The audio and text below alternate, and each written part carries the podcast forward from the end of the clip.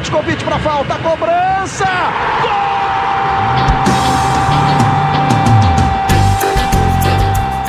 Está entrando no ar o podcast Sabe de quem? Do rubro negro, da nação, é o GE Flamengo.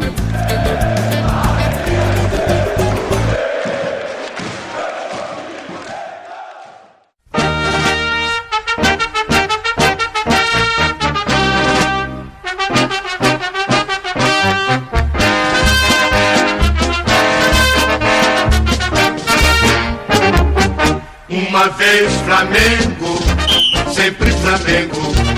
Você esperou 38 anos pra soltar o grito da galera. Se bobear, você não era nem nascido. Você que tá do outro lado, você que é um canalha querido.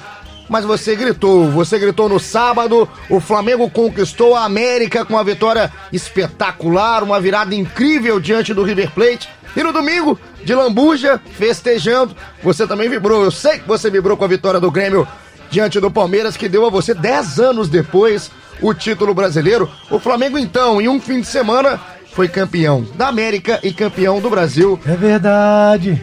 É verdade. E ele chega cantando, eu sou Igor Rodrigues, sou com Caio Mota, Caezinho, direto de Lima do Peru, ponte aérea, que longa, aqui pro Rio de Janeiro de volta, tudo bem? Melhor é difícil de estar, né? Tu pode ver aqui que a voz tá faltando um pouco pela questão do trabalho, mas um fim de semana histórico, especial, pra gente também que poder acompanhar, poder viver essa história, poder contar um pouco dessa história. É, nós como profissionais também sonhamos muito viver esse momento e sem dúvida é especial. Um momento muito especial também aqui no Rio de Janeiro, Janir Júnior. Como é que você tá? Tô bem, tô ótimo, tranquilo. A voz também tá um pouco ruim, mas foi sábado, eu fui na missa.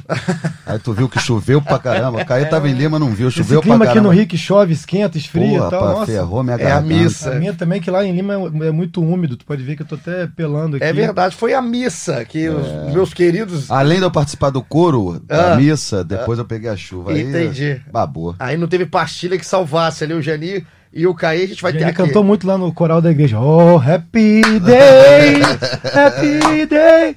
Voltei cantando, hein? Tem música pra Day, Jesus e tudo né, na igreja de day. E a gente volta aqui porque a gente tem assunto pra caramba pra falar. É, o podcast hoje o pessoal pedindo pra ser duas horas, três horas, porque Pode sete. realmente não faltaria é, coisa pra gente falar, né? O Flamengo, é o roteiro escrito no Flamengo no sábado, que infartou 318 pessoas aqui pelo Rio de Janeiro, o Brasil inteiro, e depois ganhar o título brasileiro, só confirmar esse título brasileiro no domingo. Então, é, assunto não vai faltar, e o que a gente preparou, um especial aqui, porque, claro, que o brasileiro, como já estava encaminhado, né, Caí? O pessoal queria a América, né? Pois é, não, foi curioso que eu tava no aeroporto de Lima ontem, esperando o voo e tal, e muitas pessoas vê, é, acompanhando o Grêmio e Palmeiras pelo telefone, assim, claro, secando, querendo que o título fosse confirmado, mas aí quando foi confirmado, parece, ah, tá bom, agora vou pra casa tal. Tipo, não teve aquela campeão brasileiro, não teve nada, porque já tinha gastado tudo tudo no sábado, tipo, é, pelo menos lá em Lima não foi aquela comoção do título brasileiro, porque assim, pra quem ganhou o América, o Brasil virou um- uma taça Guanabara praticamente, né? E aqui, aqui no Rio, o, o que, aliás, é, o Jani também acompanhou de perto. A gente estava acompanhando desde sábado cedo a movimentação pré-final. Já estava absurdo. A, a rua aqui no Rio de Janeiro, absurdo, realmente parou como era esperado.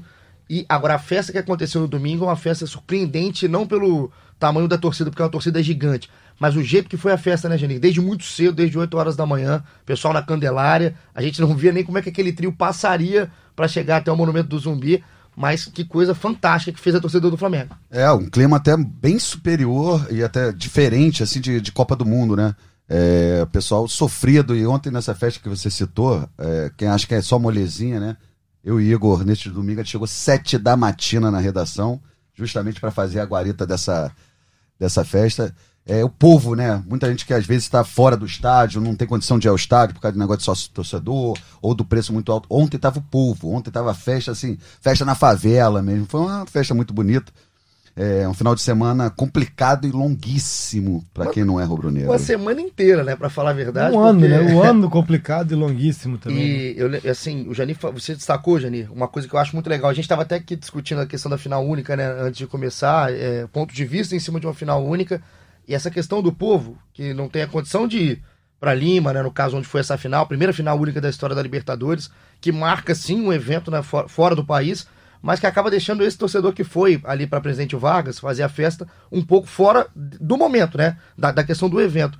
E era isso, eu saí aqui da redação para continuar trabalhando lá na Presidente Vargas, um negócio absurdo e lá teve, porque quando quatro horas da tarde o trio ainda estava no meio do caminho, é, a expectativa é que fosse, tudo fosse um pouco mais rápido, mas não dava para ser pelo tamanho, quantidade de gente que acabou aparecendo. O jogo do Palmeiras começa, né, às quatro. E aí divide o foco um dividiu pouco. completamente, assim, até, até dos jogadores também, até dos jogadores e, e de quem estava ali parado mudou um pouquinho e no segundo gol do Grêmio é uma comemoração do Explodiu. gol do Gabigol. É a comemoração do gol do Gabigol. É, explodiu a presidente Vargas, todo mundo que ainda estava por lá, quem já estava nos arredores. É uma festa muito bonita que foi feita com o povo, o povo presente. A gente viu alguns acontecimentos, né? Alguma, é, um, um início de tumulto de um lado, um início de tumulto de outro, até porque era muita gente, era gente demais. Mas no geral, no, no, no grosso da coisa, o negócio até pelo, pelo que dava o visual, a impressão de sair uma coisa até maior, foi feito com tranquilidade. Ah, não, aí, a questão da confusão, acho que quando você junta um milhão de pessoas num espaço que é até reduzido, é normal que haja algum tipo de, de confronto, isso seja no Brasil, na Europa também, quando tem esse tipo de celebração, é, é assim, claro que a, gente não pode tratar como uma coisa é, natural, tem, tem que registrar, tem que falar que é bom que não aconteça, mas não tem como, é questão de é, quando tá com muita gente junto, claro que vai ter uma confusãozinha ou outra e tal, mas eu acho que a festa foi muito bonita, Fute... muito tranquila. Futebol, né, Caio? Tem um negócio, o pessoal já tava calibrado desde a véspera. É, não, Aí tu imagina. Desde... Aquela emoção, com, com cachaçal e tal, realmente foi, não chega a manchar, né? Foi, foi ruim, não, não. como todo tipo de violência, mas não mancha a festa. Com um detalhe interessante.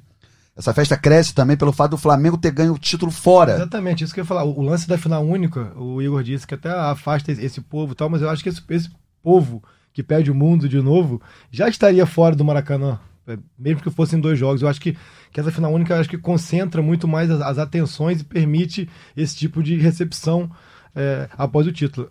Eu e o Jani cobrimos em 2009, não foi nem perto disso, claro, Libertadores brasileiro, mas era também uma ansiedade muito grande por muito tempo que não tinha um título, mas acaba que quando a festa fica no gramado ali, não tem o, dia seguinte, não teve carreata, não teve nada. Eu acho que quando é fora, assim, e eu que estive em Lima, é, achei muito, muito interessante como que criou-se mesmo um evento. A, a, cidade toda respirou essa final. Eu acho que facilita até também para as autoridades é, controlarem mais questão de segurança, acesso, tudo mais. Enfim, foi muito bonito mesmo, foi bem, bem interessante de viver não só a partida, mas viver essa semana lá em Lima. Tipo assim, claro que se perdesse ia ficar um, um, um gosto muito amargo, mas quem foi para lá, tipo, o cara do River que foi para lá, perdeu, ficou triste, claro, mas ele viveu uma semana muito legal.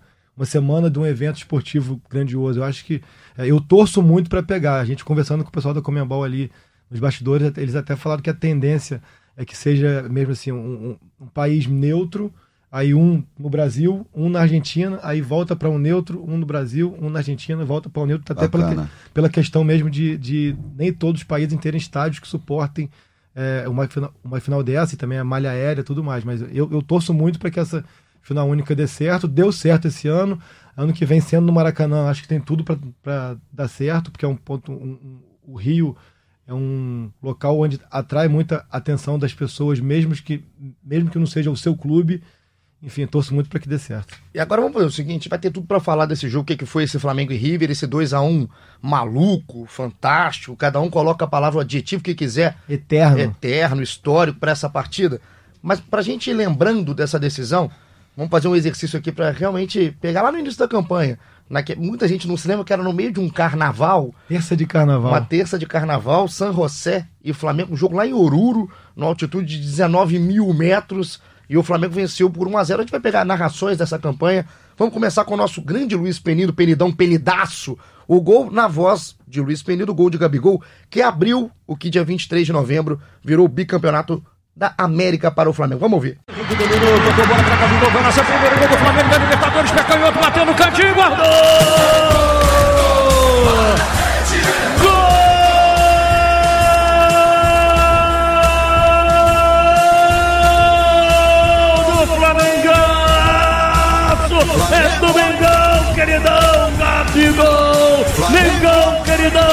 Flamengaço, queridaço! Tua glória é lutar! San José, estou aqui, es Flamengaço, é mais grande de las Américas! Então aí tá o nosso grande Luiz Penido, que foi assim que começou essa campanha. A gente vai lembrando ao longo do episódio 31 aqui do nosso podcast, que virou um episódio mais do que especial aqui do nosso ano de 2019. E a gente vai lembrar, vamos começar a falar do que, que foi essa festa em Lima antes do início do jogo. A gente vai misturando Lima com Rio de Janeiro, porque o Caê estava lá, a gente estava aqui. Caê, é, a gente viu muita gente do Flamengo, né? Tá nas ruas, tomando conta, inclusive muitos peruanos que às vezes estavam por fora do futebol, se assustando, né, com o que estava acontecendo.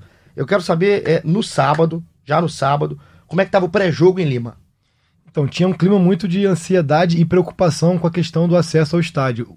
O estádio era muito distante ali de Miraflores, que é onde a maioria dos, dos brasileiros estava hospedado e tal, então tinha muita expectativa pela questão do acesso, que é muito longe, ia dar ah, uma hora, uma hora e meia, duas horas, como é que vai ser? Então, assim, muita gente preocupada com isso, preocupada em ir muito cedo para o estádio e também preocupada com a, com a questão do bafômetro, então não, não queriam beber, al, alguns preocupados se o álcool do, do, dia anterior ainda seria identificado no bafômetro e tudo mais. É dia de pesquisar no Google, né? Quanto, Quanto tempo, tempo o álcool fica no, no, corpo? E assim, as autoridades peruanas isolaram um perímetro muito grande, então assim, é, é quem foi de transporte público ou de muitas vans foram alugadas e o ônibus teve que descer mais de dois quilômetros distante do estádio, então tiveram que caminhar bastante, então houve toda essa preocupação. É, brasileiro também, assim, que, que é, não está muito acostumado com esse cenário. Eu acho que o River, por ter vivido essa final é, com Boca no passado em Madrid e tudo mais, já entendeu um pouco mais o clima, tanto que o, o estádio ele lota muito em cima da hora do jogo. Eu tinha até uma, um temor de que não ficasse lotado, porque eu, porque eu acho que ia perder um pouco da magia do espetáculo, mas a torcida do Flamengo chegou muito, muito cedo ao estádio, começou já a cantar, a incentivar. É, foi muito isso. É, no sábado foi muito essa questão da ansiedade para que chegasse logo e preocupação de como chegar, que hora chegar, como, enfim. E aqui no Rio, né, Janir? Janir desde cedo. Aliás, a Janir tá acordando muito cedo ultimamente. Sempre acorda cedo. Muito né? cedo. E já começou a ver como é que a rua tava pintando, né? De vermelho e preto por aqui. É, eu, eu tava na redação, Janir tava na rua, e a gente tava batendo uma bola que a cidade amanheceu muito cedo aqui no Rio com essa. Apesar dessa distância, né, do, do Peru aqui pro Brasil, o clima praticamente era o mesmo. É, assim, eu não me surpreendo mais com a torcida do Flamengo, mas foi mais do que eu pensava, assim, porque foi desde cedo, era criança, é, de 8 a 80 anos, cachorro, todo mundo de Flamengo, um negócio assim que ficou um mar rubro-negro mesmo. E aquele clima que você via, parece Natal, perto da hora da seca, todo mundo andando pela rua e daqui a pouco começa a ficar um silêncio. Aí só os bares, não sei. É, jogo para ver em bar também não, né? Porque sempre tem um cara secando, é até perigoso. Mas foi impressionante, assim, foi e do jeito que foi o jogo, um título já causaria uma comoção extrema. Do jeito que foi, como disse o amigo Vascaíno. Era melhor ter sido 7 a 0 do que do jeito que foi. Do jeito que foi, foi sofrido para eles também. É, foi incrível assim, é, é, a expectativa para que esse jogo simplesmente existisse era muito grande. É, por 38 anos isso foi muito distante do Flamengo. E além disso foram muitas frustrações. Então assim, é, era, era mesmo aquilo assim, um momento que todo mundo tanto esperou. Então é, e o roteiro, como o Janir falou, foi uma coisa inexplicável. Até é, o próprio Cacilhas postou no, no Twitter logo após a partida que lembrou muito a ele a final da Champions de 99, do Bayern com o United, que o United vira no final também.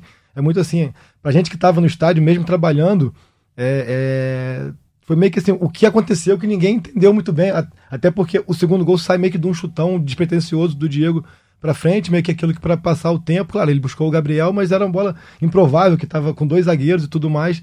E aí quando, quando a bola de repente pinga limpinha na canhota dele ali, ninguém entendeu muito bem o que estava acontecendo. É, e tava todo mundo no sanhaço do primeiro gol ainda também, né? Assim. já sai muito tarde, né? Entre aspas.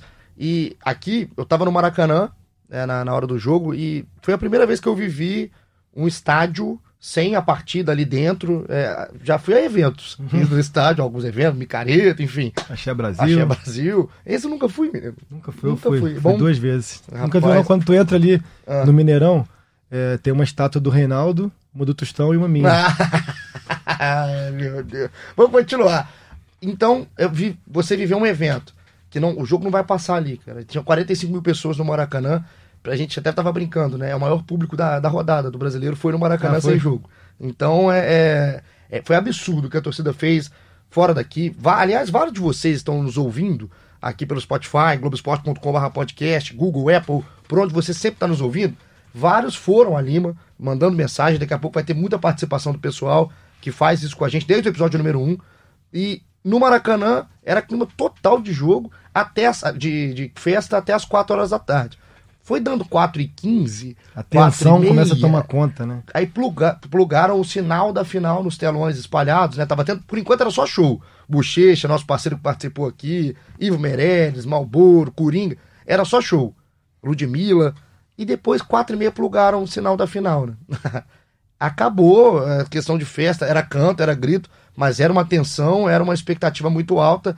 E que quando começa a bola, como é que quando rola a bola, é, eu acho que ficou muito clara no início, pra gente já começar a entrar no jogo em si, o que, que é um time que está acostumado a jogar uma decisão e o que, que é um time que, mesmo com time cascudo, mesmo um time que tem experiência em outras O competições, Flamengo parecia que não estava entendendo o que estava tava. acontecendo, o que estava em jogo ali, assim. E é isso que foi curioso, porque foram 88 minutos de um Flamengo que não deu o menor indício de que poderia virar o placar, até empatar. Tipo, assim, foi uma atuação muito abaixo da crítica. E uma coisa que eu acho que vale ser registrada, porque fala-se muito da torcida do Flamengo, isso e aquilo, que só canta quando tá ganhando e tudo mais. Quando chegou ali aos 30 do segundo tempo, do nada, eles começaram a cantar, levantaram, e apoiaram e não, não tenho dúvida que assim, dentro de campo, o Diego foi muito importante por mudar esse astral, essa energia do time, mas fora de campo também, a partir dos 30 do segundo tempo, a torcida, eu acho que, que o pessoal entendeu assim, cara, a gente esperou tanto por isso aqui, é, vamos, pelo É menos, hora, né? vamos pelo menos fazer a nossa parte, e eles levantaram, foi assim, é, eu que estava na, na tribuna, então a, a gente tem aquela a, a visão ampla, assim, e, e de cima. É, foi um levantou aqui, o outro ali pa- parecia imagem de comercial, aquele assim que é combinadinho, que um, que um levanta, viu, aí o outro vê que um levantou e levanta, levanta, levanta, levanta. De repente tava todo mundo cantando e eu acho que isso contagiou o time, assim como o Diego, que eu acho que foi muito importante. E agora que gol safado que toma o Flamengo no início do jogo, né, Janir? Porque é uma bola na direita, é um cruzamento rasteiro que 18 jogadores do Flamengo podiam ter cortado a bola. Ela passa pelo Arão e pelo Gerson. Gol do Borré, um gol que não estava no script antes do jogo, mas que se desenhou até a favor do River pelo que jogou de bola no primeiro tempo. Domínio completo, né? É, assim, por isso que o futebol é apaixonante, que foi o imponderável. A atuação do Flamengo é muito abaixo da crítica. E de um jogador especial, é legal, vou citar aqui, e ele já admitiu logo após o jogo, que é o Felipe Luiz. Impressionante como destoou o Felipe Luiz. E um comentário interessante do Mansur, nosso companheiro lá do Jornal Globo, que ele fala que o gol, os gols do Flamengo, na verdade, não é aquele gol, tipo, o time se lançando ao desespero, né? O jogo tá aberto. Tanto é que no primeiro gol do Flamengo, no gol de empate, Bruno Henrique recebe a bola, Ele corta, pensa, ele pensa o que fazer. Entendeu? É, é impressionante, é um negócio impressionante. Mas a atuação do Flamengo como um todo, muito abaixo da crítica. Mas quando a fase é boa, amigo, é impressionante. Tudo conspira a favor. Acho que é muito isso assim. é, o Flamengo entrou em campo para sentir a final e o River já entrou no clima de final. Perfeito. Eu acho que o, o River competiu mais que o Flamengo. A dividida ele, ele- eles iam mais firmes, a bola corrida ele corria mais. Isso, isso foi que acabou atrapalhando pela questão é, do Flamengo um pouco se assustar com o que aconteceu, tomar o gol e, e demorou muito para entender o que estava em jogo, a partida e tudo mais. E pra muita gente, Caio, isso aí a gente falava no episódio anterior, vocês fizeram até um bloco direto de Lima, que a gente fez um episódio, um episódio totalmente especial também, né, nesse aquecimento. É, a gente estava analisando os, os times, né? Inclusive o Lê participou com a gente, é, virou, virou febre o Lê, muita gente pedindo para ele ser efetivado aqui no podcast. A gente vai cobrar a promessa que ele fez. Falou que ia ficar três dias sem comer se o Flamengo ganhasse. Então, é domingo, segunda e terça. Era dieta líquida. Mas ele tem, ele tem sobra para queimar ali É também. né? dieta líquida. Não, tem um negócio. Teve essa promessa e também convidou a gente pro churrasco lá em Guadalupe. É, Alô, Lê, vamos é. cobrar, hein? Vamos bater aí. É, hein? é um grande canalha. Aí é que o a gente analisou os dois times. Eu acho que muita gente, isso eu não tô falando do time não, mas até pro lado do torcedor, e praticamente só o lado do torcedor, aqui do pessoal que ficou no Rio, do pessoal que foi a Lima. Muita gente esqueceu que o time do River é bom pra caramba também. Então, nas análises de quem tá acompanhando só o futebol brasileiro, no raio-x dava 10 a 1 Pois é, essa é a questão, assim, é, eu particularmente conheço muito pouco do time do River individualmente, assim, sei, sei- sei que é um time super campeão, muito bem montado, muito bem estruturado coletivamente, agora individualmente eu conheço muito pouco, conhecia o Enzo Pérez, até pela questão da, da seleção argentina que eu cobri na- nas últimas duas Copas, o Borré por conta do ano passado, mas assim, agora é, é a defesa, é, por exemplo, meio campista ali, o Nátio Fernandes, por exemplo, que tava disputando para ser craque da Libertadores e tudo mais, eu confesso que eu tinha muito pouca informação sobre É, eles. Eu tinha visto pouco, assim, é, com calma. Não, a gente vê o jogo, às vezes, mas não vê analisando. E aí, na- até na, na expectativa e ansiedade pela partida, por estar a gente trabalhando nessa cobertura, pelo que seria esse jogo, o que representa esse jogo, comecei, o Jani também falou, que a gente falou aqui na redação, que a gente estava vendo os jogos do River na quinta, na quarta, para olhar. É, e aí, aqui o Bruno Simões, nosso grande Bruno Simões, arroba BG Simões, um abraço, ele fala aqui, ó, tô ouvindo o episódio 30, que foi o último, e vem o seguinte diálogo.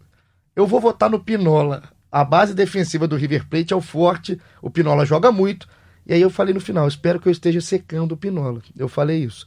E o Pinola ganhou todas do Gabigol durante 88 minutos. Todas. É, o- Você- O Pinola é o careca lá, o cara de mal, feio pra caramba. Você abriu o Twitter durante o jogo, parecia que o Pinola era o Beckenbauer, de Tava- tanto é- elogio que é os secadores inacreditável. faziam pra ele. Eu acho que os secadores elogiaram tanto o Pinola, fizeram tanta questão de, de dizer que ele botou o Gabigol no bolso e tudo mais, que, que ele deu uma assistência pro Gabigol. É, esse, ele jogou muito mesmo. É, fa- falando agora que o jogo já se desenhou, 2x1, o Flamengo é campeão, o Pinola acabou com o Gabigol durante 88 minutos. O cara é bom mesmo, é, só que é aí o que o Jani falou, né? O que, que é o futebol? assim, é, o E cara, aí- ele, e- tá, ele que dá o carrinho ali no Arrascaeta e ele que dá uma assistência de cabeça completamente aleatória no lance pro Gabigol. Então sequei, sequei o Pinola no episódio 30, porque ele ganhou do Mari, na minha comparação. E aí entra uma questão que também me saltou muito aos olhos, acho que também a vocês. O Jorge Jesus, mesmo com um time mal e com jogadores mal in- individualmente, ele não abriu mão de quem poderia fazer a diferença. Tanto que ele termina o jogo com Diego, Vitinho, Rascaeta, Ribeiro, Gabigol e Bruno Henrique. Ele manteve esses caras em campo, confiando que, assim, cara, coletivamente as coisas não estão acontecendo. Então, é, eles podem, é, na- pela técnica, pela qualidade, fazer a diferença. Foi assim. A jogada do, do primeiro gol é muito interessante, porque os três participam: Bruno Henrique, Arrascaeta e Gabriel. Aí o segundo gol já foi Papai do Céu mesmo que. Completamente. A gente vai falar daqui a pouco, acho que vai ter um, um trechinho pro Diego, porque merece, pelo que foi a trajetória dele, né? Pelo que é o roteiro da. Não só do jogo, mas da, da, da temporada do Diego, desde a lesão com a Meleca até agora. Daqui a pouco pra frente a gente vai falar. Só pra matar esse primeiro tempo, tem muita gente já perguntando, assim, agora com o título consolidado, o brasileiro também já confirmado, pensando em 2020, né? O que, que o Jorge Jesus ficando, o que, que ele pode melhorar desse time. Eu acho que esse primeiro tempo fala um pouquinho do que, que o Flamengo às vezes sofre, esse Flamengo do Jesus, já que o nível do nosso futebol aqui no Brasil não exige tanto quanto o time do Flamengo está sobrando. Quando você pega um, um candidato igual o River, que é forte, né, Geni? O River, ele matou o Flamengo na saída de bola no primeiro tempo. Ele avançou as linhas, né? Como é que é o popular hoje, atualmente gosta de falar. Avançou as linhas, não deixou o Gerson jogar futebol. Tava numa tarde totalmente infeliz do lado esquerdo com o Felipe Luiz. E o Rafinha, com muita vontade, ele exigido muito mais a marcação. Então ele não deixou o Flamengo sair. Eu acho que é muito mérito do Galhardo, só que o mérito que o Galhardo tem no primeiro tempo ele perde todo, no segundo com as substituições. Você estava falando dos jogadores que conhecem tudo. Prato, né? O que, que foi o prato? Impressionante, né? Assim, Um prato cheio pro Flamengo. caramba. tudo- Eita ferro. Esse aí começou. Enfim, então eu acho também que o River caiu no segundo tempo. E é isso. é, eu fico em dúvida, eu quero saber a opinião de vocês também. Um camarada meu questionou que o River bateu muito no primeiro tempo. Eu não achei, eu não achei bati, eu, eu justifiquei, eu argumentei isso. Acho que jogou duro como tem que ser jogar uma final de Libertadores Brasil e queria saber a opinião de vocês se teve isso, se vocês acharam isso. Achei que teve até pouco. É, eu achei muito normal, assim, um jogo muito É. competitivo, como tem que ser. Por exemplo, se a gente lembrar do jogo do Botafogo, o Botafogo foi muito mais viril, pra não dizer violento, do que o River, por exemplo. É, eu concordo. E usaram muito um termo, acho que foi até na transmissão. Jogo picado. Aí sim. Sim, sim, mas sim, isso é do jogo. E nesse jogo. Mas aí que entra a experiência, né? Exatamente, a experiência. E, e isso que me assustou um pouco. Esse Flamengo, a gente, em alguns podcasts que eu participei aqui, a gente usou uma palavra, maduro. Em algum momento ali eu comecei a desconfiar, ué, será que essa maturidade não chegou à plenitude? Mas um time que luta até o final, faz o que fez, calou a boca. E o segundo tempo mostra por que a gente fala tanto do Jorge Jesus, né? Assim, porque a gente fala tanto do treinador e por que ele mostra pra gente que faz tanta diferença. Você citou o Galhardo. é, o Caio falou o nome do Nath Fernandes. Pra mim, o melhor jogador do River, ele sai aos 20 e poucos ali do segundo, a- o River Plate para de jogar futebol. E eu acho que o River também cansa, Cansa, um pouco, cansa, porque ele exato. tava muito quente lá em Lima, tava, tava, além de quente, de quente, muito úmido, e essa postura de a- é, subir as linhas, pres- pressionar a saída de bola. O Arão não, não tinha um segundo pra- pra pensar, cara. Tinha- é, Os dois lances, ele domina com a esquerda e já toca com a direita, porque se ele parasse pra levantar a cabeça, já tinha alguém em cima. Só que isso aí não, não dá para sustentar os 90, muito menos naquele calor. O, o, o River foi se retraindo e o Flamengo conseguiu se, se lançar ao ataque e o Lucas Prato, é, ele virou vilão para a torcida do Vasco, vilão para a torcida do Botafogo, do Fluminense, do Palmeiras, para todo mundo. Porque, e é, é futebol também, é, é, português, cara, é foda. Por quê? O cara, ele, o, pr primeiro gol, é óbvio que ele erra a saída de bola lá na, na, no campo de ataque. Agora, a bola é uma construção de jogada Sim. até o final, porque ele vai inventar e sempre tem que ter esse personagem, né, Caio? Personagem que chega para ficar como vilão. Porque o Pinola no lance do segundo gol, o erro do Pinola é muito maior que o erro do Lucas Prato. Muito, é, mais definitivo. Né? Muito mais definitivo. E no segundo tempo, pra gente já entrar, de fato, vocês acham que o Flamengo começou a jogar bola realmente por causa do Diego? Jogar bola, eu acho que não, porque até porque, como eu falei aqui há pouco, achei a atuação até os 88 muito abaixo da crítica. Só que é, o Diego deu, deu um, um outro astral, um, uma outra. É, é um ânimo a mais pro time que, que faltava. a postura, né? Era um time meio não vou dizer apático, mas um time assustado. E com o Diego vai, é, é, meio que naquela, não, vamos, vamos que vamos, que se não vai no, no, amor, vai na dor e a gente vai conseguir. Eu acho que ele, ele faz isso. E uma coisa assim, é, critica-se muito o Diego, e eu critiquei muito já isso, da, da questão de, de, dele não dar fluência ao jogo, dele, dele segurar muita bola, reter muita bola ali, girar, tocar para trás, pro lado. Nesse jogo, ele só olhou para frente, ele foi vertical, ele conseguiu é, fazer com que o time respirasse mais e, e, sem chance de confiança. E acaba com uma pecha que o Diego carrega, né? Que é aquele jogador que não, não tem um currículo vitorioso. Apesar de ser um jogador de renome e tudo. Acho que diminui um pouco isso. Ele é bem o retrato desse, desse, desse jogo em si.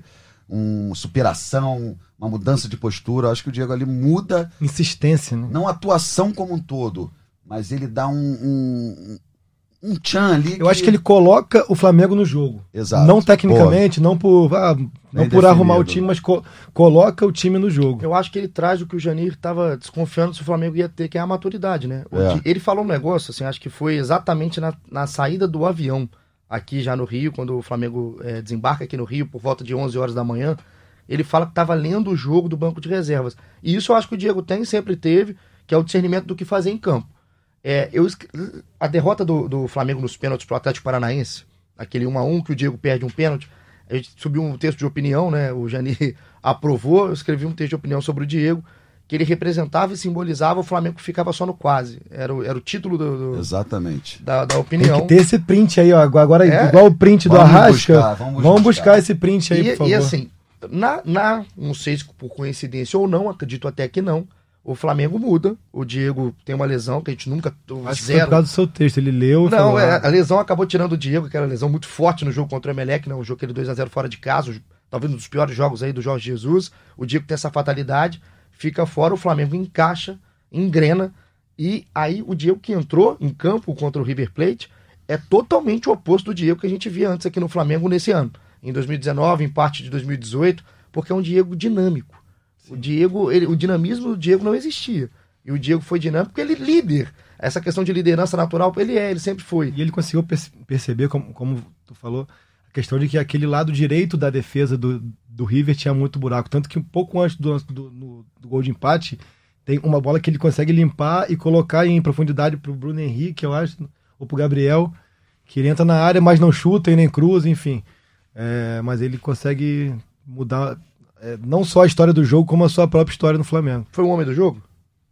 Ah, não tem como. Não tem como. Não tirando tirando o Gabriel, no caso, assim, né? Vamos... Tirando o Gabriel, não tem jogo. Então, vamos, tirar, vamos, tirar, o Gabriel, só colocando assim, os seres humanos da partida, ele foi o homem do jogo? Sim. Um, é, não, não, assim, é... Um homem que muda o jogo, pode ser? Não sei. É porque é uma coisa assim que não é gritante. A né? verdade é que foi uma atuação muito, muito ruim do Flamengo. E é. ele é o cara que consegue mudar um pouco isso. Então, pensando assim. E, e o Diego tem uma questão, né, Caí? Assim, que muita gente, o torcedor, fala: ah, não, porque o Diego é bom para compor o elenco. Só que é um jogador muito caro, vai ficar como opção no banco de reserva, ter contrato até o final de 2020. É, é mais um ano. É, mas pintando proposta pode sair, é normal? Como que é isso? Acho que passa muito pela vontade dele, né? Essa é a questão. Porque, pra assim, querer largar assim, esse filé? São, do, osso são duas coisas. É, se pintar proposta e ele quiser ir, o Flamengo não vai se opor. O, o que eu acho difícil, Entendi. o que eu acho difícil é ele querer sair do Flamengo, entendeu? Pô, tá no Rio, tá bem. Tá tranquilo, né? campeão. né? Tá Bonito tranquilo. pra caramba, cheio A, de dinheiro. a questão é só se ele vai querer ficar, por exemplo, no banco, né? Se o Flamengo É, é, isso, assim, ficar com ele- essa ele- base. Ele, está tá, tá caminhando já pro fim da carreira, deve ter aí mais uns dois, três anos de carreira. De repente, se ele fizer a opção, não, eu quero jogar mais, estar mais em campo do que. É. Entendeu? Ficar é o no único, banco e ser é, o campeão. único ponto que eu penso, que Mas, pode ser que assim, o Diego queira é- sair. Tirando isso, Mas tá eu- muito tranquilo. Eu né? acho que não faz o menor sentido no cenário atual alguém, que, alguém querer sair do Flamengo para ir para algum outro clube brasileiro, por exemplo. É, o movimento é contrário. Só Gustavo Coedjar, né? Esse foi, né? E vai estar na final, né? Rapaz, vai estar Lá no na- Mundial. no Mundial. Que foi campeão em- também em 24 horas, como fala-se muito do Flamengo aqui, que foi campeão brasileiro e da Libertadores, o Cuejá em 24 horas foi campeão da América do Sul e campeão asiático. Só que lá pelo Al Hilal ele foi inscrito na Champions League Asiática, mas não entrou em campo, só, só podem três estrangeiros e o Gomi francês, o Giovinco. Italiano e o Carrídio peruano, levado pelo Jorge Jesus para o Al Hilal, são os que entram em ação. Acho que de repente é mais para um outro podcast, mas eu acho que Al Hilal é desses times aí que tem enfrentado eh, brasileiros e sul-americanos em semifinais.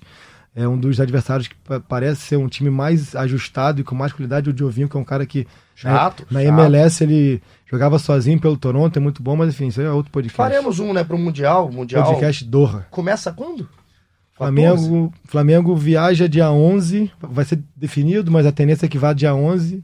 Vai ter uma votação ali de 11 ou 12, mas deve ir no dia 11, porque a FIFA exige que esteja no local do Mundial no chamado Match Day menos 3. A semifinal é dia 17, Sim. então o Flamengo tem que estar em Doha. Dia 14, dia 14 vai ter Al Hilal Esperança, com certeza o Jorge Jesus vai querer ver esse jogo. Então a tendência é que o Flamengo chegue lá Um pouco antes, Chega né? ali dia 12, dia, dia 12 esteja já em Doha, aí dia 14 tem essa quarta de final, ao Hilal Esperança da Tunísia. Dia 17, Flamengo e vencedor, vencedor desse jogo. Dia 21, a, a grande final. Então, beleza. Vamos fazer o seguinte: daqui a pouco a gente retoma para matar o que foi esse jogo com o River. Depois a gente tem eleição, tem participação da galera. Vamos pro segundo, go- segundo jogo. O Flamengo venceu o San José no primeiro jogo, vem pro Maracanã e vence a LDU. Deixa eu fazer o cálculo aqui. Se a gente tá chegando no segundo jogo com 30 minutos, foram 13 jogos, esse podcast vai ter o quê? Não, 6 mas horas. Eu juro que não serão os 13. A gente pegou 6. 6 na seis ou 7. Agora eu tô, eu tô complicado. Mas vamos agora. Essa aqui agora é Luiz Roberto. Gol de Everton Ribeiro, que abre essa vitória contra a LDU 3 a 1 dentro de casa. E agora pro Diego, tentou arrumar pro Everton Ribeiro!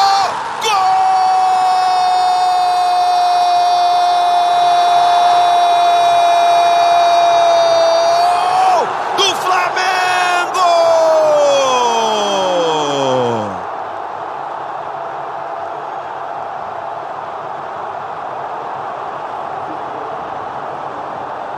De pé em pé! para envolver a defesa equatoriana. Sabe de quem? Everton Ribeiro é o nome da emoção. René, Diego, Everton Ribeiro, tudo de primeira. Aí a gente vai lembrando, já começando a. Eu tava fazendo, né? Pegando as narrações, lembrando os roteiros aqui. Tem cada jogo, esse jogo. Tudo bem, né? tem esse gol do Everton Ribeiro, o Flamengo tá na, tá na envolvência. O Diego Alves faz uma defesa Ele de pega pênalti. um pênalti no último lance do primeiro tempo ali, quando tava 1x0 só. Jogo que poderia se complicar. E o Flamengo depois. Fase de grupos que poderia se complicar, né? Porque tem esse pênalti, aí tem o Penharol depois que o Flamengo do perde. Gabriel. E aí o Flamengo perde fora de casa. O Penharol é chato pra caramba na última rodada. Então, não foi uma Libertadores de sonho no primeiro, naquele primeira fase. Até porque tinha aquele peso, né, de tantas frustrações na primeira fase. E aí acaba que quando você larga muito bem, com vitórias contra São José e contra a LDU, mas aí tem aquele tropeço contra o Penharol em casa, quando todo mundo já queria encaminhar uma vaga para as oitavas, deu aquele susto, né? E então, Caio, eu queria te perguntar uma coisa até que me chamou muita atenção e tem muita gente perguntando aqui é, na nossa participação no Twitter. É, se teve, você viu. Afrobad não. Não, já, acho que vai ter, acho que ele vai ter, vi, que ele não ia ficar fora hoje, né? Esse grande de um canalha. Agora, o, o- a questão de. Teve o torcedor passando mal? Porque teve muita gente aqui que falou, passei mal, teve gente que falou, quase infartei. Teve isso no estádio, a comoção no estádio. Eu senti uma sensação no segundo gol de incredulidade coletiva, assim, o- mu- muita gente com a mão na cabeça e assim, tipo, o que que tá acontecendo que eu não tô entendendo nada? Agora passando mal mesmo, só vi o Júlio César, né? E o Júlio. César, rapaz, deu PT, deu PT, teto Deu preto. PT, cara. Pô, sorte que ele agarrou na camisa do Fred, né? Que cena, ele tava do lado do Fred do Desimpedidos. É, ele tava abraçado. Pior que ele tava abraçado. Tava legal. e Naquele momento ele cai, o olhinho torto, a mãozinha pra nada. Quantos iguais a essa deve ter tido pelo Brasil afora, lá em Lima mesmo? Impressionante, mas deu. O melhor que eu vi foi um, um rapaz que ele pega uma mesa daquelas de piscina, assim, e ele começa a bater no chão, ele quebra a mesa toda. Não tem viu esse vídeo? Ah, esse não, eu vi um, sabe, o cara conseguiu lembrar do Abel, Clube do Vinho. O cara ficou tomando banho, de- despejou um garrafão de sangue de boi, 5 litros de vinho na cabeça, rapaz. Que loucura. E aí o pessoal começou aqui, ó. O pessoal. O Marcos Lourenço, um abraço para o Lamoco Marcos, sempre com a gente. Ele falou assim, Caê, sabe do momento musical, né? Que a gente tem de sempre. Hoje, inclusive, já teve música. Ele quer que você cante. Qual música ele É, quer? pode levantar a plaquinha que hoje tem gol do Gabigol. Acho que é aquela música do MC Pose, é essa? E aí eu não sei cantar, não. Ih, rapaz. Então, Marcos, o Caê não é um bom cantor. Não teremos essa canção, mas teremos. Não tem muita gente participando aqui. A gente vai colocando ao longo. Agora, para acabar, nosso assunto, o jogo em si. É, é, de tudo que vocês viram, assim, na, da questão do Jesus, né? Na participação que ele teve nesse jogo. A gente fala muito que ele muda o time no intervalo, né, Caê? Ele Cara, muda de roupa também no intervalo, Isso né? que eu vou te falar, ele No mudou, primeiro né? tempo ele tava com aquele é, com o coletinho dele e tal, que não deu sorte. No segundo tempo ele volta de blazer e ganha o jogo.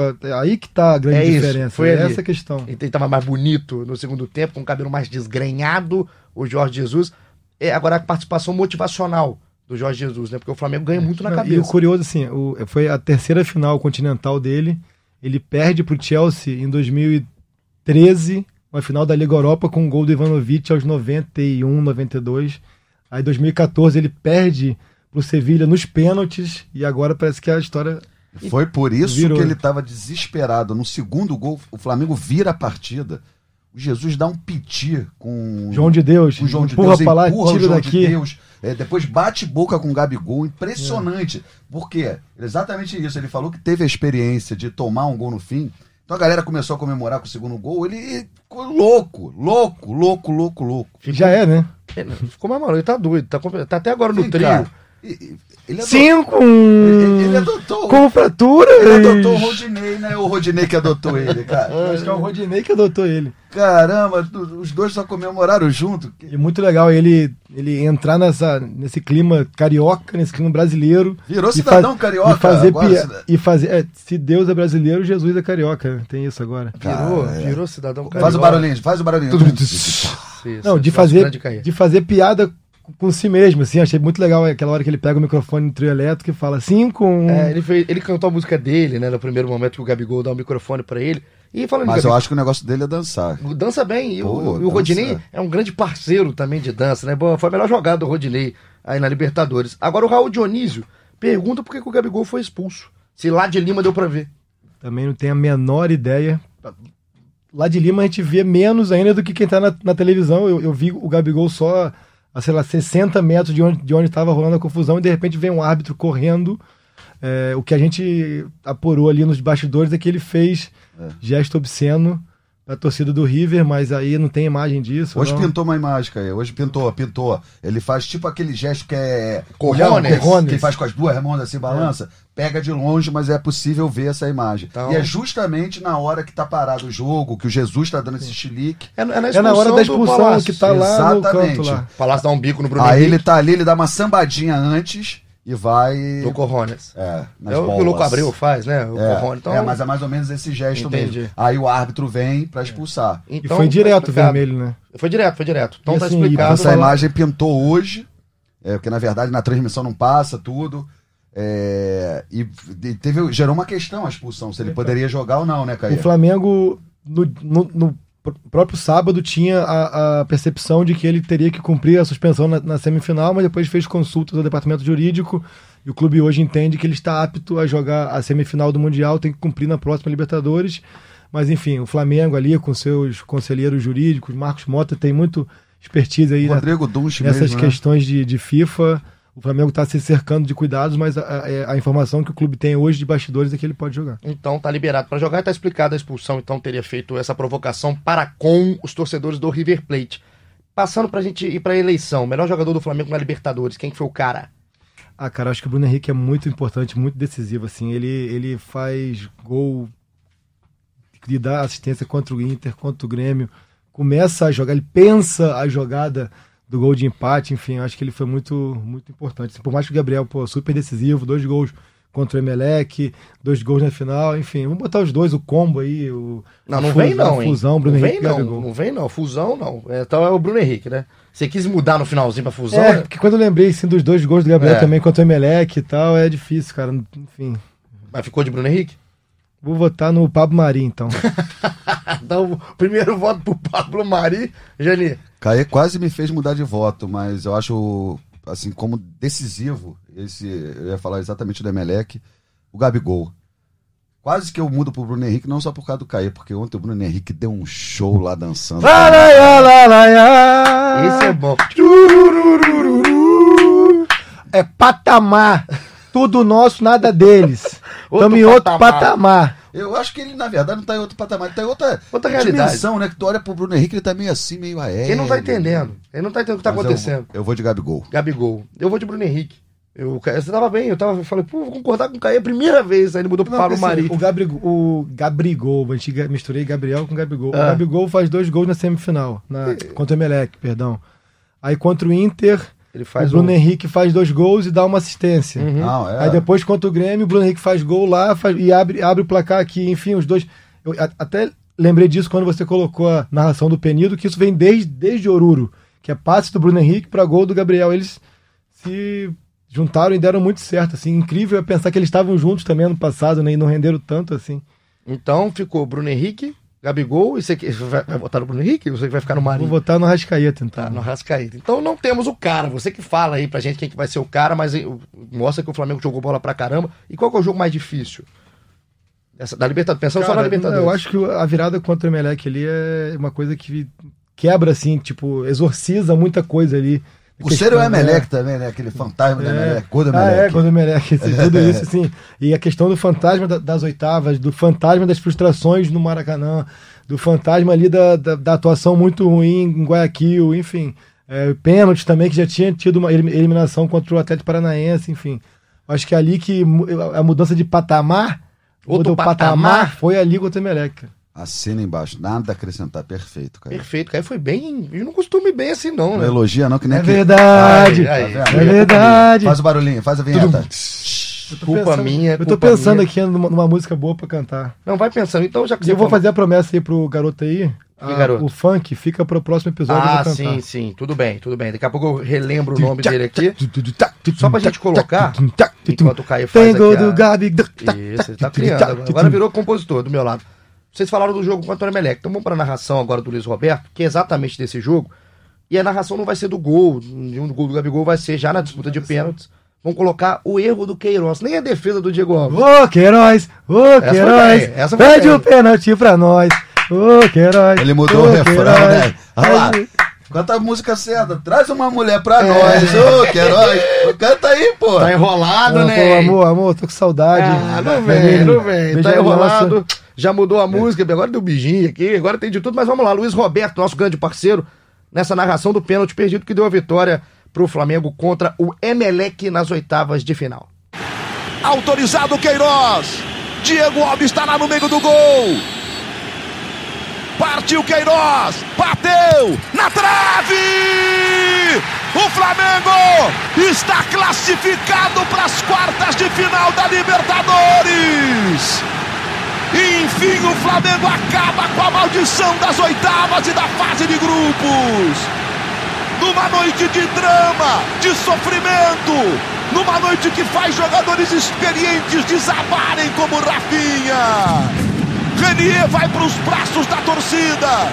Que narração do Luiz Roberto, né? A gente falava aqui da questão do Luiz Roberto, como que ele transmite a emoção, e o Luiz Roberto que tá na história do Flamengo, assim, de, de uma maneira impressionante no sentido de gol do Pet, ele que narrou, gol do Angelim, ele que narrou, gols do Gabriel, ele que narrou, se eu não me engano, 2013 também, Hernani e Elias, ele que narrou, enfim, bem legal isso aí. Tá na história, assim, arrepia, porque nessa, se você escutou, com direito você não escutou, volta um pouquinho, que na, na hora que o Queiroz perde o pênalti, né, bate no travessão, dá pra ouvir o Maracanã atrás, assim, o pessoal não para, né, acho que o que o Jani falou. efe- efeito, Você vai. é muito bom, vai, vai, vai de narra aí, novo. narra aí, narra aí. Não, eu não sei narrar, narra, mas... eu sei que você gosta do Eu teu não sei- sonho. Não, eu não sei Narra narrar, aí, eu narra não, aí. não tenho nada de narrador, mas vai. e esse é o Maracanã na voz do Caí, é porque é o Emelec, né, Geni? Quando passa do Emelec. Gol do Emelec. Esse gol aí. do Emelec, muita gente tava na garganta há muito tempo. Então, essa narração do Luiz Roberto mostra o que que foi a torcida e mostra o que foi o Flamengo passando. E ele falava dessa questão de um jogo gigante, viria um internacional, que daqui a pouco a gente vai ver na narração de Galvão Bueno. Também assim, a gente fala tanto de como que o Flamengo está em outro patamar, agora sem brincadeira de Bruno Henrique, aqui no cenário nacional, e a própria tabela do brasileiro mostra isso, e quando passa o Demelec, o caminho até a final vira uma Copa do Brasil, né? Então isso assim, pro Flamengo, de repente, é, é, deu uma confiança mais, deixou tudo um pouco mais... é, é, acho que é confiança mesmo, otimismo, porque não ia ter esse fantasma de adversários internacionais.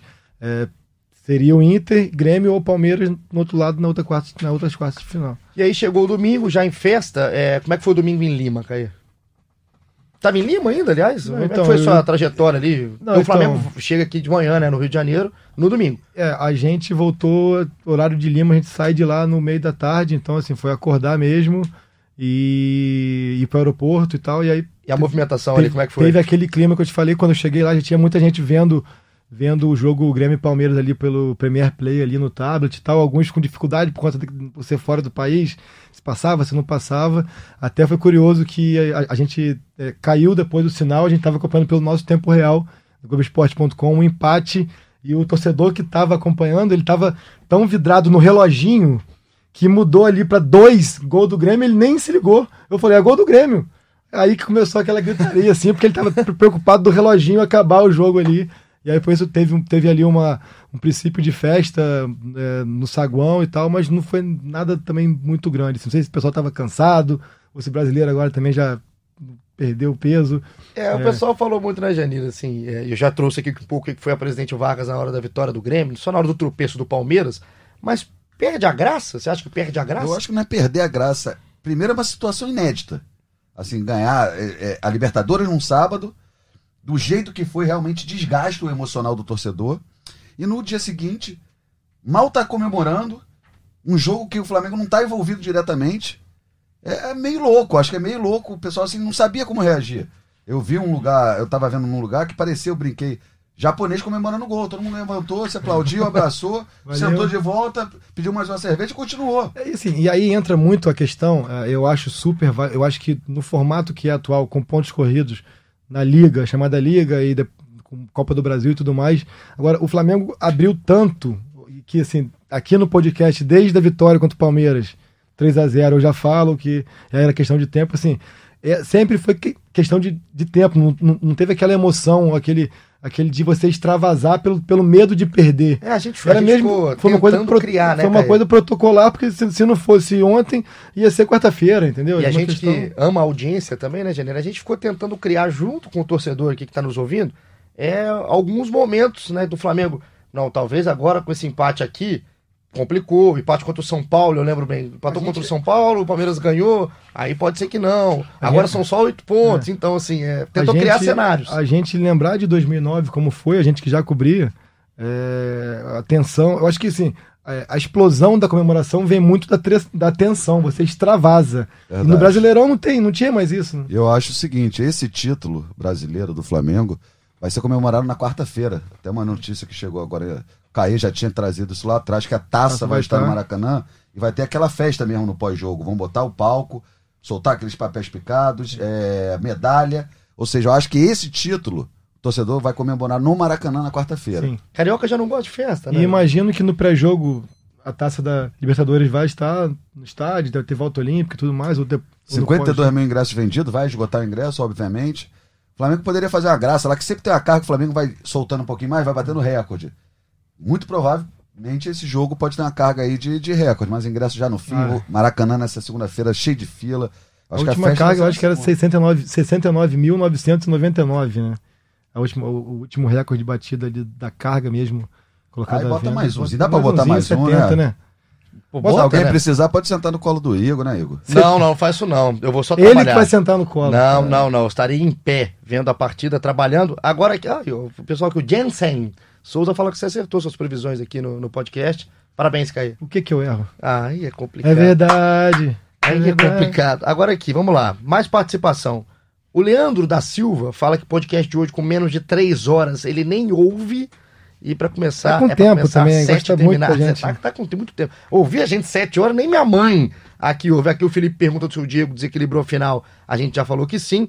E o Leonardo Reis pergunta que será que com essa reestruturação do Flamengo, a gente pode dizer que irá figurar no topo do Brasil e da América nos próximos anos? Eu acho que é uma tendência muito forte. Vale lembrar que o Flamengo já vem figurando no- nesse topo já desde 2016. Foi terceiro colocado, é, porque ali no final deu uma relaxada quando perdeu o título, mas veio brigando com o Palmeiras até a retinha final 2017. Não disputa o título brasileiro, mas tem duas finais, Copa do Brasil e Sul-Americana. 2018 é vice-campeão brasileiro. Então, assim, figurar ali no topo, o clube já figura há um bom tempo, só que eu acho que assim, é, se os adversários não se movimentarem bastante, é, vai ser difícil assim de evitar uma hegemonia do Flamengo pela distância que o Flamengo tem, tem conseguido, vendo- conseguido impor. E assim, a gente tem informações, eu e o Jani, a gente estava até conversando dia desses, que as nossas informações até batem de que o Flamengo é, quer, quer se reforçar ainda mais pro ano que vem, assim, não vai ser aquilo lá, manter só. Não vai ser só manter esse time vencedor, é, é trazer reforços de muito peso e pontuais. E uma outra questão que o Jorge Jesus tem muito em mente, e isso é uma cultura muito europeia. Na Alemanha tem muito isso, em Portugal tem muito isso, que é enfraquecer os adversários. Pelo poderio econômico, ele vai lá assim: quem que é meu adversário hoje? Ah, é o Inter? Eu vou pegar o Cuesta. Ah, é o Palmeiras consegue rivalizar mais financeiramente. Ah, mas sei lá, mas é o São Paulo, eu vou pegar lá o. Enfim, o Volpe. sei lá, Já tá difícil de achar no São Paulo, É, que eu vou pegar, eu percebi. Mas ele falou assim: é que a, é- a ideia dele é isso: é tirar jogadores é, pontuais e importantes de outros clubes para que sejam importantes no Flamengo. E aí é um efeito duplo. Ele se reforça e ele enfraquece o adversário. E então, respondido aqui o nosso grande parceiro, obrigado aí pela participação, colocaremos mais. E o Flamengo, assim, eu acho que esse é o grande desafio, de repente, traçar novas metas. Falar assim, ah, qual que é a nossa próxima meta? O, o time do Zico não conseguiu ser bicampeão da Libertadores. Essa é a nossa meta, fazer o que o time do Zico não conseguiu. No Brasil, o recorde é o quê? É o tricampeão do São Paulo de Murici.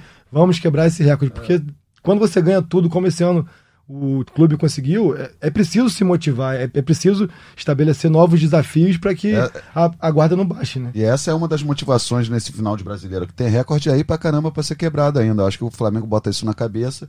Pra essa reta final aí, tem, tem umas questões que pode ficar marcado de vez mais ainda na história. E assim, e o Flamengo é, também tem agora um grande dilema. Tem um jogo de quarta-feira, que é o jogo da festa, mas com todo mundo ainda meio ressaqueado e tal, mas imagino que vá com força máxima. Depois você pega o Palmeiras em São Paulo. Imagino que vá um time reserva ou misto, até porque não tem nem por que você colocar um time titular lá, arriscar perder, e ainda dizer que carimbou faixa e tudo Bota o mais. sub-10, Depois né? você tem o Havaí em casa, que é o último colocado. Você pode, Sub-8. você pode colocar até seu time titular para manter o ritmo desse time.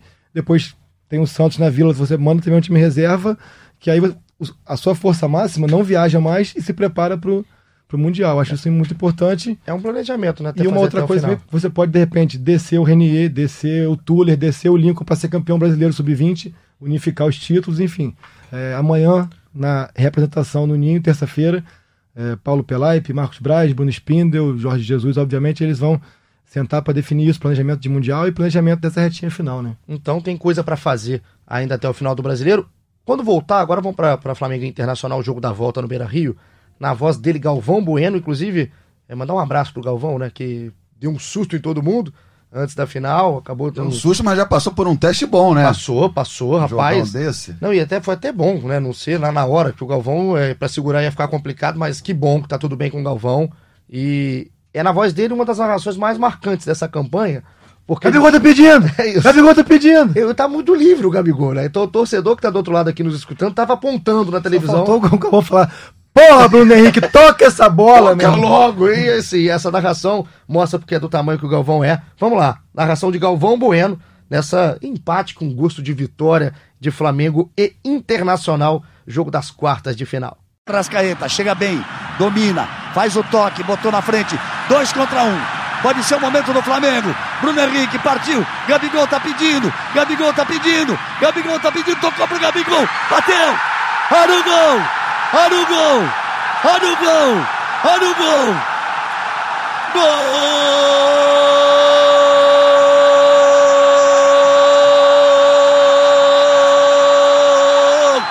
É, é, é do Flamengo!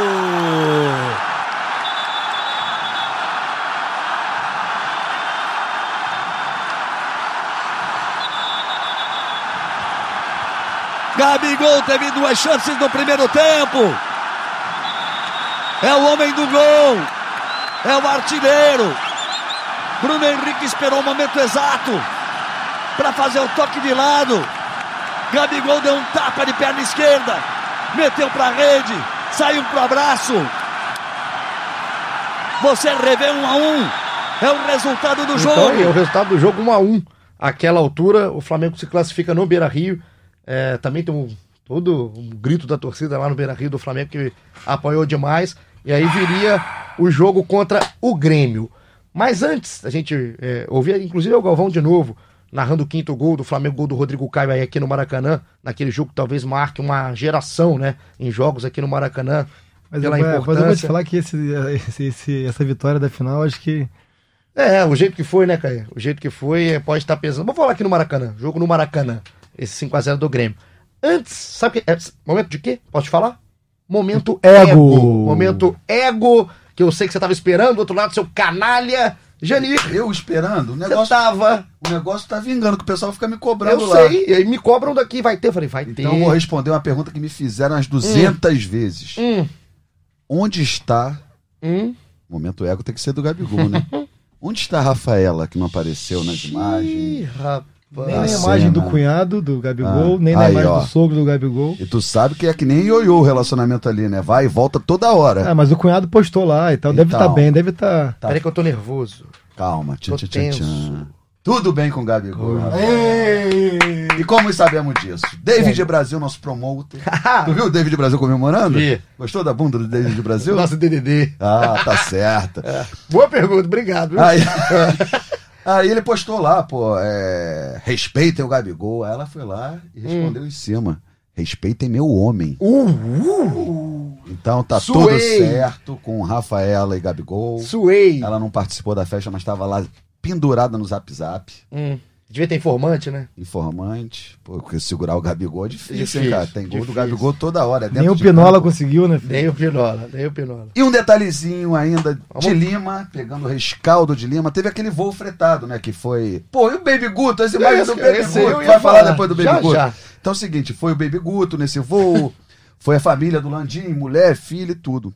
Na volta, não estava prevista uma parada em Brasília. Parou, não foi para reabastecer, trocou a tripulação Tava com um negócio de hora excedente de voo. O que, que acontece quando chega no Rio? Cadê as malas? Ih, não chegou nenhuma mala, todas extraviadas. Ontem à noite, a única que teve uma boa notícia foi a mulher do Arrascaeta, a única mala que chegou. Então eles tiveram que assinar um documentozinho lá, tudo certo, sem mala, meu filho. E quem botou a medalha dentro da mala? Faz como? É, rapaz. Então, que sanhaço, né? Até agora não chegou ainda? Não chegou. Gente. As malas foram pra Doha direto. É. Sei, tem umas 30 aqui na redação, umas 30 malas aqui, ó. Foi Light, Gabigol, todo artilheiro na, do amor. Da festa, nada? Que Isso a gente ainda tá em apuração. Ah, é, porque só tinha safado, né, na festa, né? Só, tava animado, tava não animado, tava? tava bom. E o Bruno Henrique Bruno dançando? Henrique, então. Bruno Henrique, Vitinho Bruno Henrique, que dança é essa, que o corpo fica essa, todo essa mole. Ele dançando, alegre, ele comemorando tudo com a mesma carinha, aquele olhinho de peixe morto, tudo olhando pra cima. Parece meme, né? Exato. Então, é, ele é um meme, é. meme ambulante, né? O meme ambulante foi esse nosso Ele dançando, ele mudando ego, de patamar, ele fazendo gol. Gostei é, do momento ego. Foi tenso, não. Coraçãozinho, fiquem tranquilos. Me deixou é... tenso.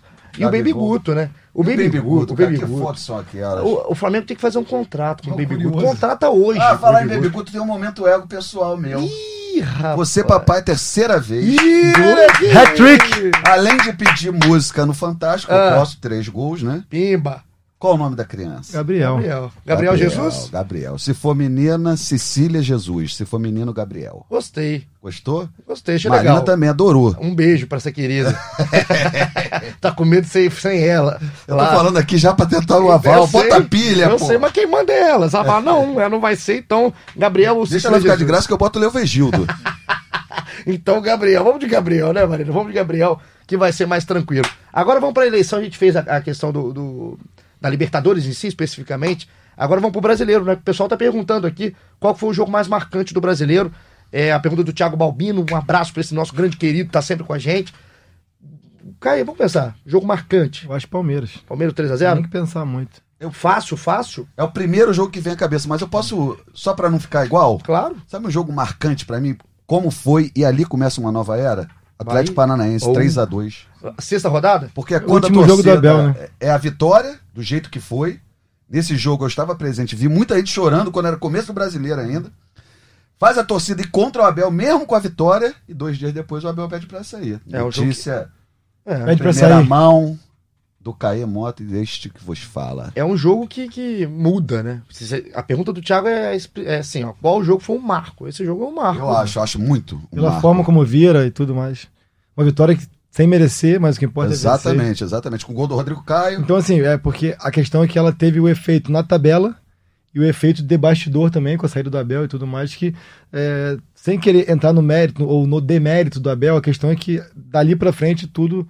Dali pra frente, tudo foi bem diferente. Acho que tá, não tá aqui pra... Ah, Dali é tudo... Caraca, tá demais acompanhar. Faz, faz, chama a vinheta. É tudo. Vamos lá. Aqui a gente tem aqui, ó, porque o Thiago, ele comenta, pra ele foi o jogo contra o Botafogo 3 a 2 Segundo ele, um jogo que a torcida apoiou, já gritando quando acabou o jogo. Depois tinha um jogo contra o Emelec. É, ali, ali foi é, importante pela questão de que foi o primeiro jogo após a derrota pro Emelec, lá em Guayaquil. Um jogo onde o Rodrigo Caio sente no comecinho logo, o Lincoln também sente no comecinho logo. Tem os desfalques, o Diego Alves tem uma atuação ali abaixo até, depois ele é, passou a apresentar, mas eh, eu acho que não se compara com essa questão. Acho que a, a- a vitória do Atlético Paranaense é emblemática por tudo que ela é, é, pela revolução que ela agora pode falar revolução né? A gente pode né? Pela revolução que causou ali internamente e a vitória do Palmeiras é aquela assim ó, realmente os caras estão muito acima dos outros É, a vitória do Palmeiras é técnica, né? Um marco técnico que assim, não tinha ninguém pra pra bater o Flamengo. E essa vitória, acho que a do Botafogo é uma. A, a- sinceramente, essa vitória contra o Botafogo, esse 1x0, o Flamengo conseguiu quebrar um time que não tinha feito o que o Botafogo fez parecido. Então tem várias, mas eu também escolheria o Palmeiras se for escolher uma. O que eu o penso assim de- dessas vitórias já do segundo turno é que, ao meu ver, é, como quem está no dia a dia acompanha e tudo mais, é que tudo passou a ser muito protocolar. Tudo passou a ser muito questão de tempo desde essa, des- dessa vitória contra o Palmeiras, depois do Santos também tal. Mas o segundo turno para mim foi muito protocolar. Concordo, concordo. A gente falava isso tem muito tempo. Agora, é uma outra coisinha do brasileiro que a gente pode colocar, né? A gente falou do Bruno Henrique ser esse jogador, o Gabigol, o Bruno Henrique. No brasileiro, teve um cara que foi destaque. Vamos colocar, em vez de ser o cara, quem que foi a maior surpresa pra vocês do Flamengo no Brasileirão positivamente? Nesse momento, quando eles ficam quietos, eles estão pensando. Não, não, eu vou. Me surpreendeu porque eu não estava acompanhando lá fora e, e vi que veio outro jogador, é o Gerson pra mim. Gerson. É. Vapo. A surpresa nessa é o, o jogador que ele se tornou. E eu fui um que critiquei, assim, é, argumentei. Valeria o preço pago? Valeu, pagou, pagou muito bem. É? Eu pensei em surpresa, surpresa mesmo, para mim é o Pablo Mari. É, é questão, a palavra Surpresa. surpresa. Eu, eu fui mais pela. Revelação também não é, mas é assim, o que me. É surpresa, surpresa. Eu co- continuo com o Gerson. Mas Maria é bom nome, né, Caio? É, e eu acho que assim, é, e uma coisa que não, não, não deixa de ser surpreendente é a forma como esse time deu liga tão rápido sob o comando de Jesus. Não teve tempo de adaptação, não teve nada. Eles, é, eles, eles se juntaram e, e deram certo. Deixa de ser também uma surpresa, que até na final da Libertadores é, era um trabalho de cinco anos contra um de cinco meses. Assim, é uma coisa que. Cinco. Entendi. Cinco meses. O meu, o Eli- o Ilharão. Porque o Arão boa também. sai de um jogador criticado pela torcida, de um jogador execrado, nem criticado, já estava passando do ponto e ele vira um fiel da balança do time. E o Arão, ele toma a posição talvez do melhor jogador do primeiro semestre do Flamengo, que era o Cueja. E quando começou naquele. Quando a torcida estava começando ainda a entender o que, que era o Jorge Assim, Eu Jesus. tinha, eu, eu tinha, e vocês né, são prova disso, assim, eu achava o Coelho superdimensionado e achava o, o- é, as, as críticas ao, ao Arão também exageradas. Arão- assim. Eu acho que também. eu acho que o Coelho nunca foi tão bom quanto a torcida achava ou fazia parecer, e o Arão nunca foi tão mal quanto a torcida achava também. É, eu, eu- eu já, a gente já discutiu isso aqui em, em episódios lá atrás, quando o Flamengo ainda estava começando com o Jorge. Eu acho que o Arão, quando criticado, foi bem criticado, mereceu ser criticado porque estava jogando abaixo. Nem é que, o que ele pode, não, o que ele está mostrando aí, né? Que ele tem qualidade, já mostrou também outras vezes no Flamengo. Mas tem um tempo que não mostrava. E o Coelho era importante, principalmente porque o Flamengo era um time defensivo. O Flamengo não era um time que amassava ofensivamente. Mudou a filosofia, mudou a concepção, e o Flamengo não precisou mais dessa figura E, só mas- destruidora. A, gente vê como que o, o Coediá não faz falta, já mostra que essa percepção que, que a gente tinha antes, assim, era uma a percepção coletiva de antes, assim, era uma coisa um pouco exagerada, assim, porque foi Tô, tô jogador vendo, que foi embora não, tem a- não faz a menor falta no elenco. tô vendo que tá passando o jogo ali novamente. Engraçado uma cena que eu vi nesse domingo. Passando reprise, o pessoal comemorando o gol. né? Direto. Que isso, vamos virar, vamos virar. Muito engraçado. né? Aliás, eu tenho a impressão que esse jogo, a reprise desse jogo já passou umas nove vezes do Sport TV. Um, dois, Pergunta três. se algum rubro-negro tá cansado de ver. Não tá cansado, com certeza. E você falou em exagero, que foi um exagero, foi o jogo da volta da semifinal da Libertadores, Flamengo 5 a 0 o chamado esculacho no Maracanã, no time do Renato Gaúcho, que tava nessa briga de quem era o melhor futebol, né, Caí? A resposta veio em campo, o 5 a 0 e de novo o Galvão, na voz dele, o gol de Rodrigo Caio, que sacramentou a vitória e o ingresso, o carimbo, primeiro para Santiago, que acabou se mudando para Lima, no Peru. Vai contigo, Galvão. Pra cobrança, braçadeira de capitão ali no braço esquerdo, ele faz a cobrança, jogou pra área, toque de cabeça, olha o gol, olha o gol, olha o gol, gol,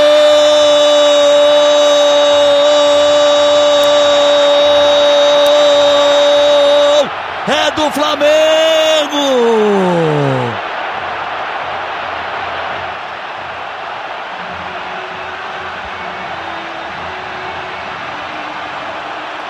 Rodrigo Caio! Esse é o nome dele! Cruzamento, mas os lances vão se repetindo. Ninguém na marcação. Rodrigo Caio nem precisou subir. Fez o movimento de corpo. Essa não deu chance mesmo pro Paulo Vitor. Olha como ele cabeceia perfeito. Então tá aí o que foi o quinto gol. Janir, lembra bem do jogo, né? Lembro bem do jogo, mas lembrei de outra coisa. Eu O vi esse gol do Rodrigo Caio. Rapaz que chamou ele de zagueiro de condomínio, deve estar escondido embaixo da cama, hein? Condomínio bom, né? Teve que trocar de condomínio ele, pelo menos. Imagina quem tweetou sobre o Arrascaeta. Nossa Imagina quem tweetou. É, Novo isso é. Pô, que O novo é- é- Imagina quem falou que o Diego só, era- só ficava no quase. Vamos printar, tu tuita, eu retuito? Vamos. Boa, gostei, gostei. Vamos fazer uma festa aqui, né? Só tem canalha. Então a gente vai passando aqui pro lado da nossa hora final. Aliás, o podcast extenso, como merecia, por um fim de semana histórico pro Flamengo.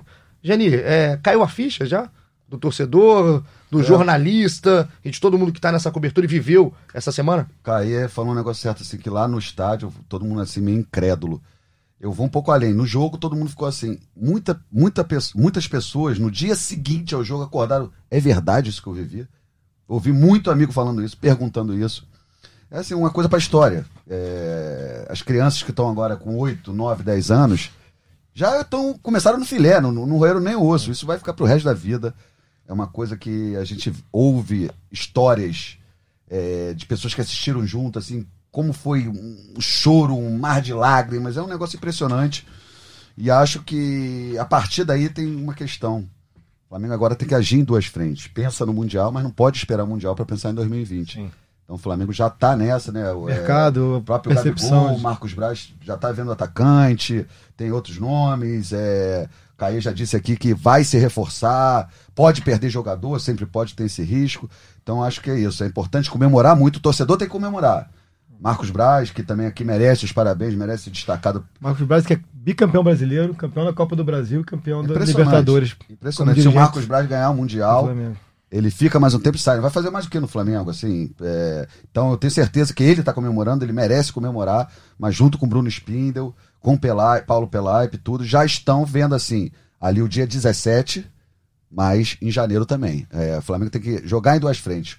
Torcedor, curte, vai zoar, vai beber, e a diretoria tem que curtir e já come- voltar a trabalhar. E a questão assim do, do, do tamanho do que foi escrito no sábado, assim, é, quem viveu, viveu, porque eu acho que o Flamengo não vai demorar mais de 38 anos para chegar numa final de Libertadores, acho muito difícil que demore tanto, e mesmo que demore, é difícil Não vai que, ser assim o jogo, que não vai seja- um brasileiro no dia que seguinte. seja, é, enfim, eu acho que foi Quem um fim de semana, viveu. Quem, quem, quem viveu, viveu, quem não viveu, morde as costas. É, é, um abraço. Falar nisso. Adriano, tu viu? Quase que o cavalo não aguenta. Pô, bom demais chorando que nem Bicho criança. chorando. Oh, que coisa maravilhosa, Aliás, cara. Quase que o cavalo não aguenta, é bom demais. O pessoal brincando, né, que os jogadores históricos, ídolos do Flamengo, é, o Júlio César desmaia.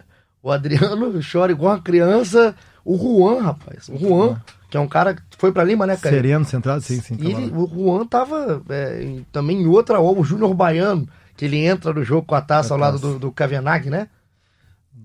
Se eu não me engano, é ele. Mas eu não tenho certeza. Assim, entrou o Júnior Baiano com um jogador do River histórico também. O Baiano tá perto do Júlio César. Na hora ali que o Júlio César acaba dando um PT, deu tela azul ali do, pã, do computador do Júlio César. Então, jogadores históricos, jogadores que têm essa representatividade, eles é É emocionados. legal ver esse envolvimento, assim, né? Até os nossos amigos aqui da casa, o Júnior e o Peck também, que foram ao gramado e tem fotos muito bonitas dos dois abraçando também o Gabriel. Essa conexão, assim, da história do Flamengo e, e cada um entender que cada um teve, teve a sua importância, assim. É, O Júnior, o, o Pet com, com títulos também, como o Gabriel, o Juan e o Júlio já numa outra situação de mais de evitar quedas e tudo mais. É, mas é legal ter essa, essa sintonia aí entre, entre a história do Flamengo, né? E entre- além dessa sintonia entre a história, eu acho que é muito importante ter uma sombra e uma grande sombra a geração de 81. Agora, não temos mais só a geração de 81, tem a geração 2019 também. É, eu vi muita gente mais nova, né? Falar isso aí não quer dizer desrespeito nenhum à geração de 81, Claro muito pelo não, contrário. claro que não. que o pessoal parou de ser viúva de 81, né? Que era isso, assim, falar, você nunca assistiu, você só vê vídeo, enfim. Essa geração que tava precisando um pouco desse carinho, né? Desse, tava carente de título importante, é, acabou vencendo. Então, a gente vai para nossa reta final. Eu queria deixar aqui um convite a você que está do outro lado. Aliás, muito obrigado sempre pela companhia. Foi um VT, uma matéria que foi ao ar no Esporte Espetacular e ao ar depois no Fantástico. Uma matéria que foi, reuniu quatro torcedores que assistiram ao título em 1981 no estádio. E esses torcedores foram convidados a assistir mais uma vez a final, né, que acabou com o título do jeito que foi Moraizinho, Moraizinho é. lá em Lima. Rapaz, Moraes é um dos caras que.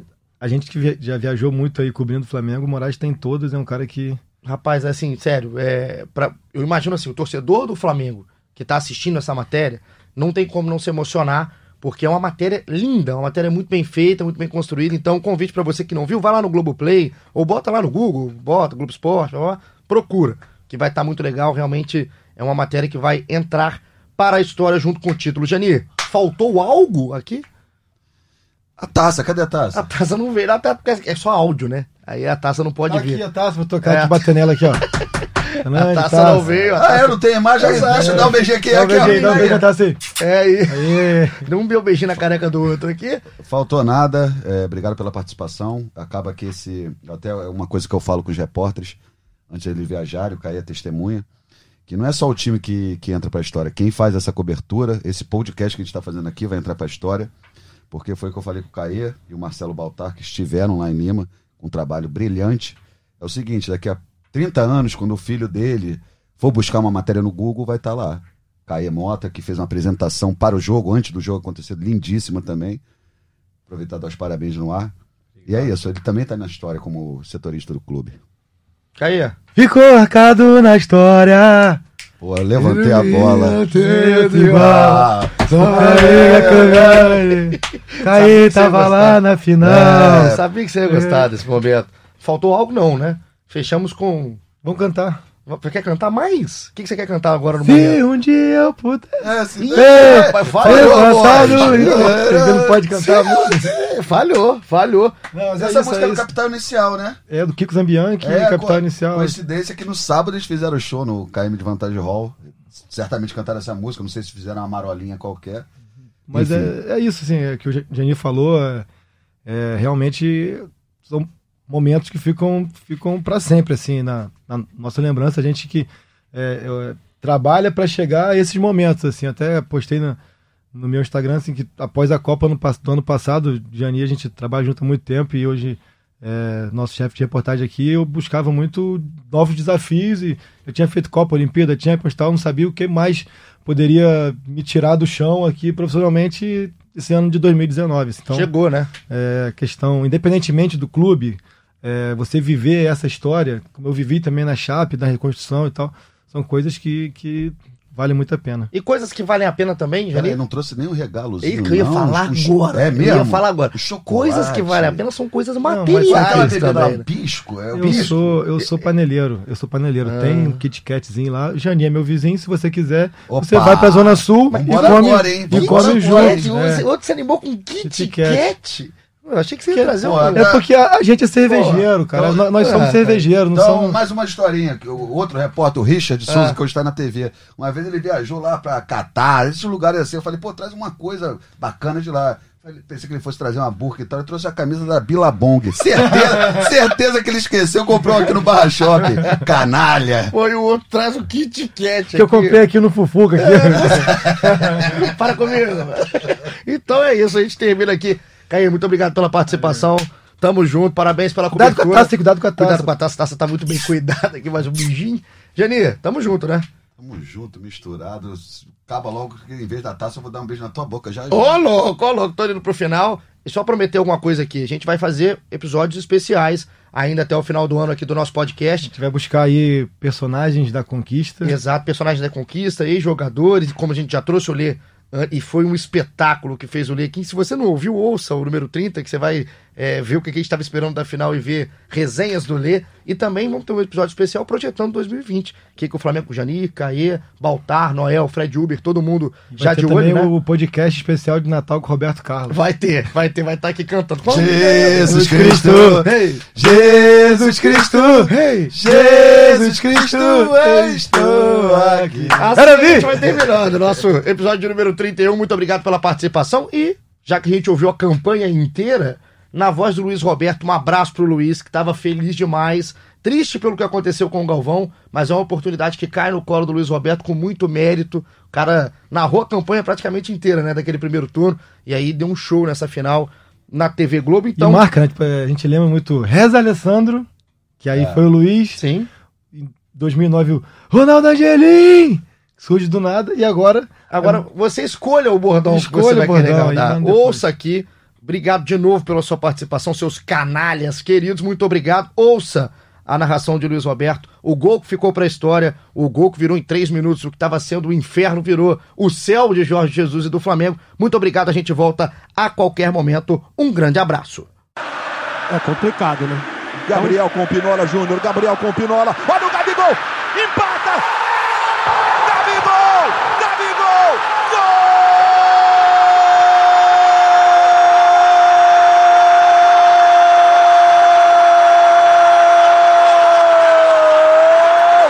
Do Flamengo!